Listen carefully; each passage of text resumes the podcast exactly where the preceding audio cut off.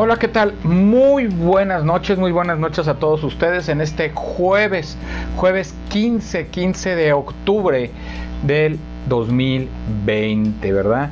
Aquí estamos para comenzar con ustedes el estudio devocional, hoy un poquito más tarde, pero de 50 días conociendo a Jesús. Este tema que estamos viendo, estos devocionales tan buenos, tan importantes que estamos viendo para que podamos trascender en estos temas y que pueda ser de mayor relevancia con ustedes, ¿verdad? Que ustedes pues puedan aceptar estos temas y que puedan ser de mucha utilidad y de mucha bendición.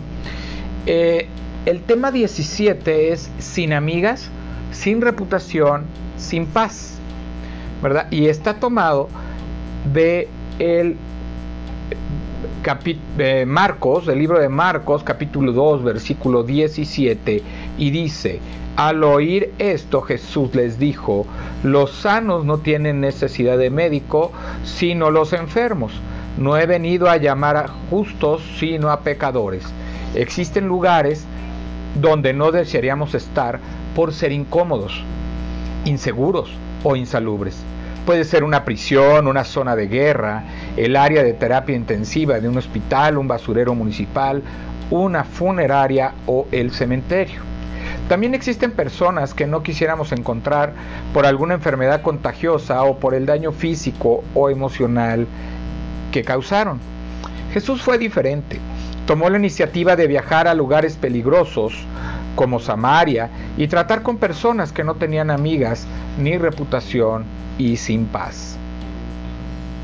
Era el mediodía en la ciudad de Samaria. El sol quemaba sobre aquella región seca y árida, donde la gente permanecía en sus casas o bajo la sombra de los pocos árboles. Había una mujer, tuvo que al mediodía salir al pozo de Jacob, porque no quería encontrar a los vecinos que se burlaban de su condición moral. Era su rutina de muchos años. Cuando nadie podía verla o seguirla, se desplazaba en busca de agua. Pero aquel día su historia tuvo un cambio radical. Conoció a Jesús. Al llegar al pozo, se sorprendió de no ser la única. Estaba sentado un viajero desconocido de otra raza, quien le pidió agua para beber. ¿Por qué estaba allí a esa hora? ¿Acaso también huía de alguien o buscaba al que escapaba? Trató de identificarlo, pero no lo conocía. Se trataba de Jesús, el que podía saciar su sed de perdón y paz. Poseía el agua espiritual que puede saciar su sed. Dame de beber, le dijo. ¿Qué forma tan radical de, la de Jesús? Me quito el sombrero para reconocer la grandeza de sus motivos genuinos para vencer cinco barreras. Jesús venció la barrera geográfica. Palestina estaba dividida entre regiones. Judea en el sur, Galilea en el norte y Samaria que ocupaba la zona central en medio de las dos. Estas divisiones reflejaban las grandes diferencias geográficas, culturales, sociales, raciales y religiosas que había entre judíos, samaritanos y galileos. De Judea a Samaria el viaje a pie duraba tres días un recorrido de 120 kilómetros. Jesús no rodeó ni siguió la ruta normal, que consistía en rodear la región de Samaria para evitar conflictos con los odiados vecinos. Intencionalmente se propuso pasar por allí porque lo necesitaba una mujer sin amigas, sin reputación y sin paz. Al oír esto Jesús les dijo, los sanos no tienen necesidad de médico, sino los enfermos. No he venido a llamar a justo, sino a pecadores. Híjole, perdón, se nos fue la, la luz.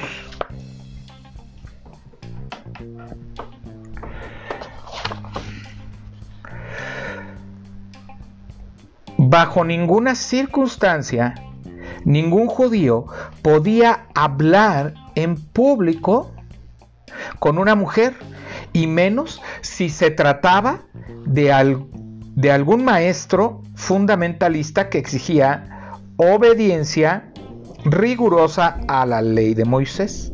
Algunos consideran que el pozo de Jacob se ubicaba a un kilómetro de Sicar, la que hoy se identifica como la aldea de Ascar. No era un vecino más ni un extranjero común, se trataba de Jesús. Vino una mujer de Samaria a sacar agua y Jesús le dijo, dame de beber. Juan 4:7. Jesús venció la barrera racial. ¿Por qué judíos y samaritanos no se trataban entre sí? Por prejuicios de sus ancestros. Los samaritanos eran una raza mixta mezclada de judíos con otras nacionalidades. Cuando los judíos regresaron del cautiverio en Babilonia y comenzaron la reconstrucción del templo y la ciudad, los habitantes de Samaria se opusieron a esta obra y fueron sus principales opositores. Esto lo podemos ver en Esdras 4 del 4 al 6, Nehemías 2.10, 2.19, 4.1 y 13.4. La mujer samaritana le dijo, ¿cómo tú siendo judío me pides a mí de beber que soy mujer samaritana? Porque judíos y samaritanos no se tratan entre sí. Juan 4.9. Jesús venció la barrera religiosa. Los samaritanos construyeron su propio templo en Jericim y disponían también de pergaminos del Pentateuco, aceptando lo que escribió Moisés, pero rechazando todos los demás escritos del Antiguo Testamento. Mas la hora viene, y ahora es cuando los verdaderos adoradores adorarán al Padre en espíritu y en verdad, porque también el Padre, tales porque también el Padre, tales adoradores, busca que le adoren. Juan 4:23. Muchas personas no se acercan a Jesús porque se sienten indignas. No se consideran lo suficientemente buenas para que Dios las escuche y las bendiga. Por obligación acuden a alguna iglesia para cumplir con lo que consideran es una costumbre. Jesús, otra vez, Jesús venció la barrera espiritual. Jesús le dijo, yo soy el que habla contigo. Juan 4:26. Jesús quería que aquella mujer fuera libre de un pasado tormentoso y pusiera su fe en él. A ella le reveló su identidad. El yo soy del Antiguo Testamento está hablando contigo. El yo soy se trata del Dios Todopoderoso de Israel, el creador del universo, el que sustenta al ser humano. ¿Cómo no cambiará la vida de una persona cuando se cuando se encuentra frente al Dios eterno? ¿Cómo no cambiará la vida de una nación si cree en el yo soy? La primera vez que Dios reveló su nombre fue a Moisés, yo soy el que soy, y dijo, así dirás a los hijos de Israel, yo soy, me envió a vosotros. Éxodo 3:14. El idioma hebreo tiene dos características muy interesantes que afectan el significado de la autodesignación de Dios como yo soy el que soy. Primero, el hebreo no distingue entre los verbos ser o estar, de modo que yo soy también significa yo estoy. Segundo, en el hebreo, la forma del verbo presente es idéntica con la del futuro, así que yo soy es igual que yo seré. Eso da gran riqueza al significado de yo soy el que soy. Cuando Dios se revela siempre se esconde a la vez. Cuando se descubre se encubre, lo que también revela su trascendencia más allá aún de su propia revelación. Ninguna revelación de Dios agota todo lo que es Él pero su revelación es siempre suficiente para que le sigamos en su camino de salvación en la historia humana. Karl Barth.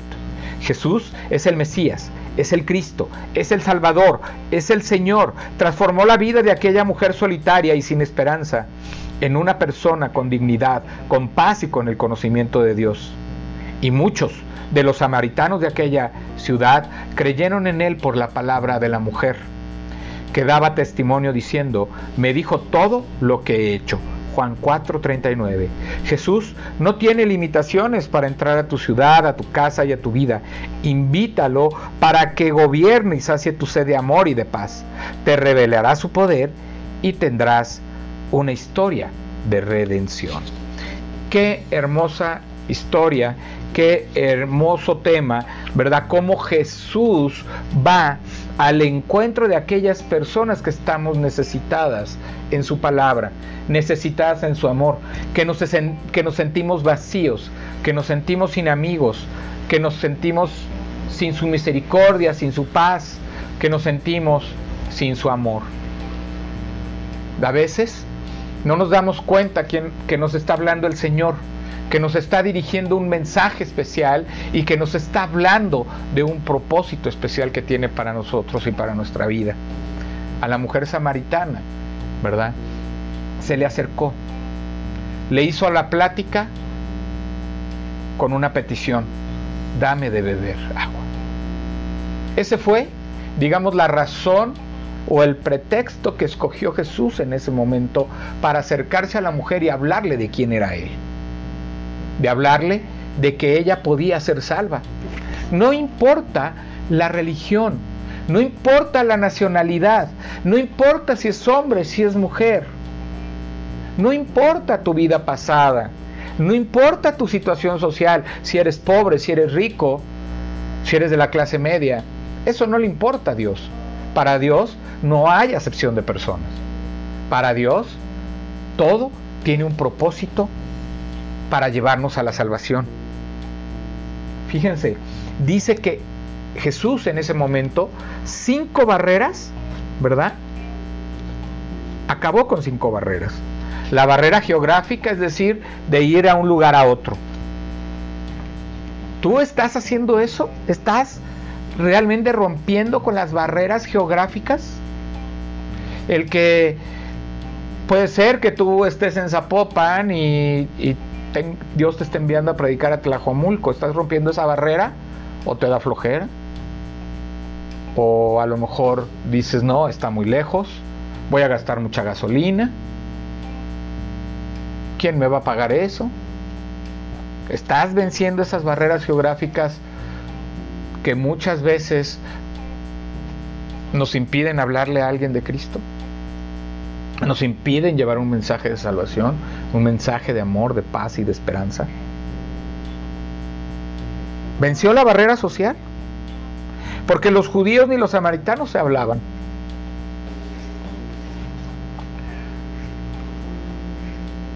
Los samaritanos habían sido mezclados con los judíos Dios les había dado esa tierra, fue cuando castigó al pueblo precisamente de,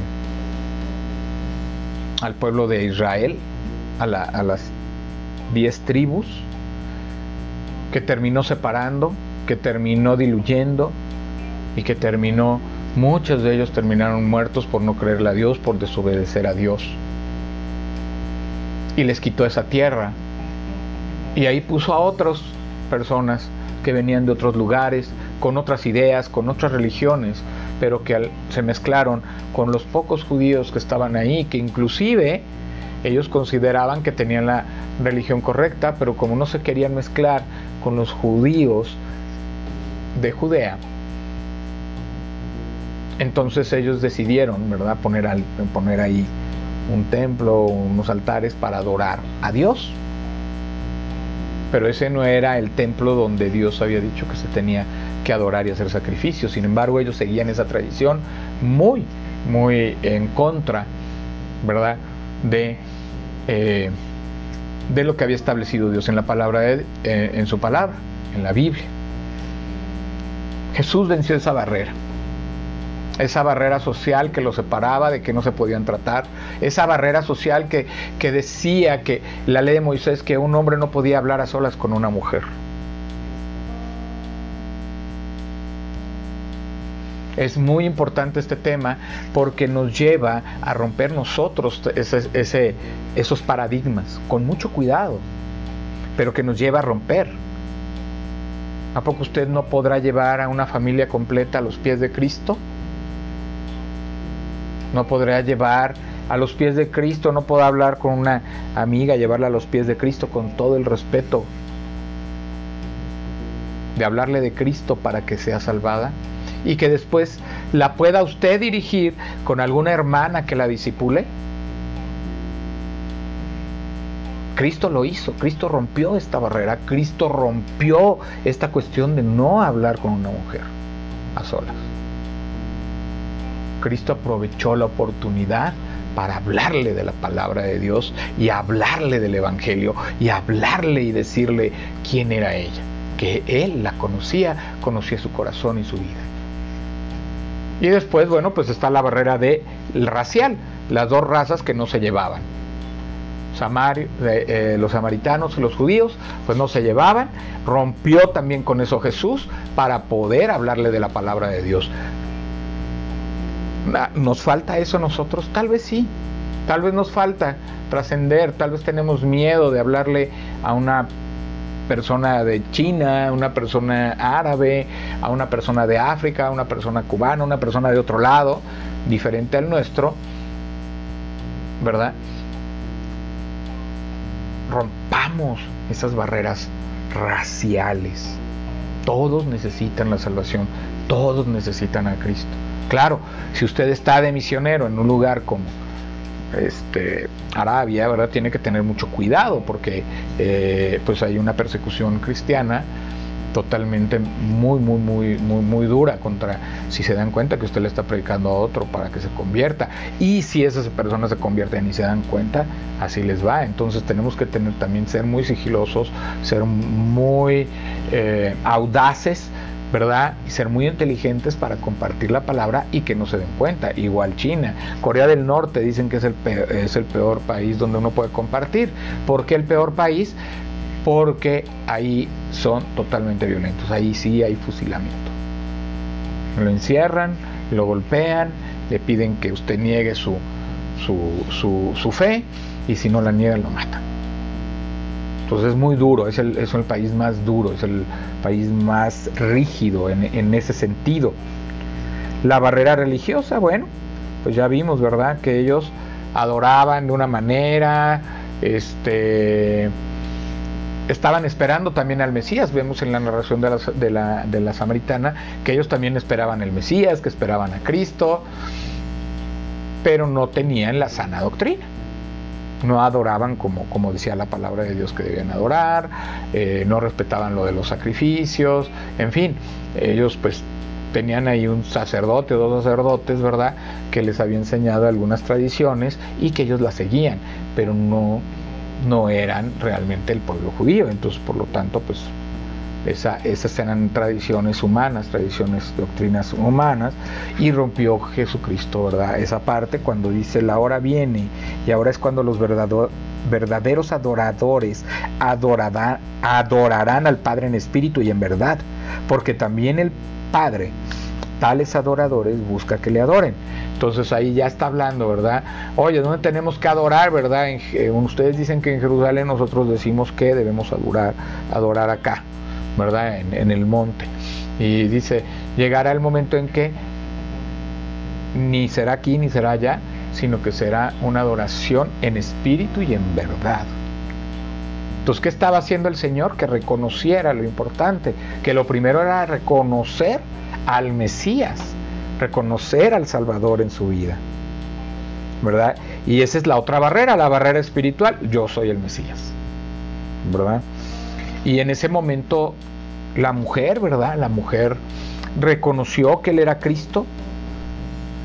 Cristo le dijo su vida, le dijo que, que llamara, ¿verdad? Que llamara a su, a su, a su esposo y dice, pues en verdad no tengo un, no tengo un, no tengo esposo, ¿verdad? y el que tengo ahora no es mi esposo, o sea, vivía en unión libre, por decirlo de esa manera. Entonces dice, y le dice Jesús, en verdad lo dices, no tienes, ¿verdad? El que tienes ahorita no es tu marido y has tenido cinco maridos. No has tenido uno, sino cinco maridos. Y el que tienes ahora no es tu marido, ¿verdad? Entonces, ¿cómo sabía eso Jesús? Pues conocía el corazón, conocía la vida. Acuérdense que Jesús es Dios y como Dios, pues puede saber nuestras intenciones, nuestro corazón, nuestra vida, nuestros pensamientos. Y precisamente por eso es que ella dijo, ¿cómo es posible que lo sepa? ¿Verdad? ¿Cómo es posible que tú seas? Eh, ¿Cómo, ¿Cómo es posible que me estés tú diciendo quién soy yo y que me conozcas y yo es la primera vez que te veo. Y le dijo, vendrá en verdad uno que es como profeta, que es el Mesías, que es el Cristo, ¿verdad? Y le dice, yo soy, yo soy el que habla contigo. La mujer creyó por lo que le había dicho. Fue y llamó a todo el pueblo de que estaba ahí, a todos los que se pudo encontrar. Es la primera evangelista de, alguna manera de la historia que no era judía, ¿verdad? Que no era creyente y que va y les llama, ¿verdad? A todos para que diga, oh, me ha dicho lo quién soy yo, me ha dicho cosas que nadie sabe de mí más que, más que yo misma, ¿verdad?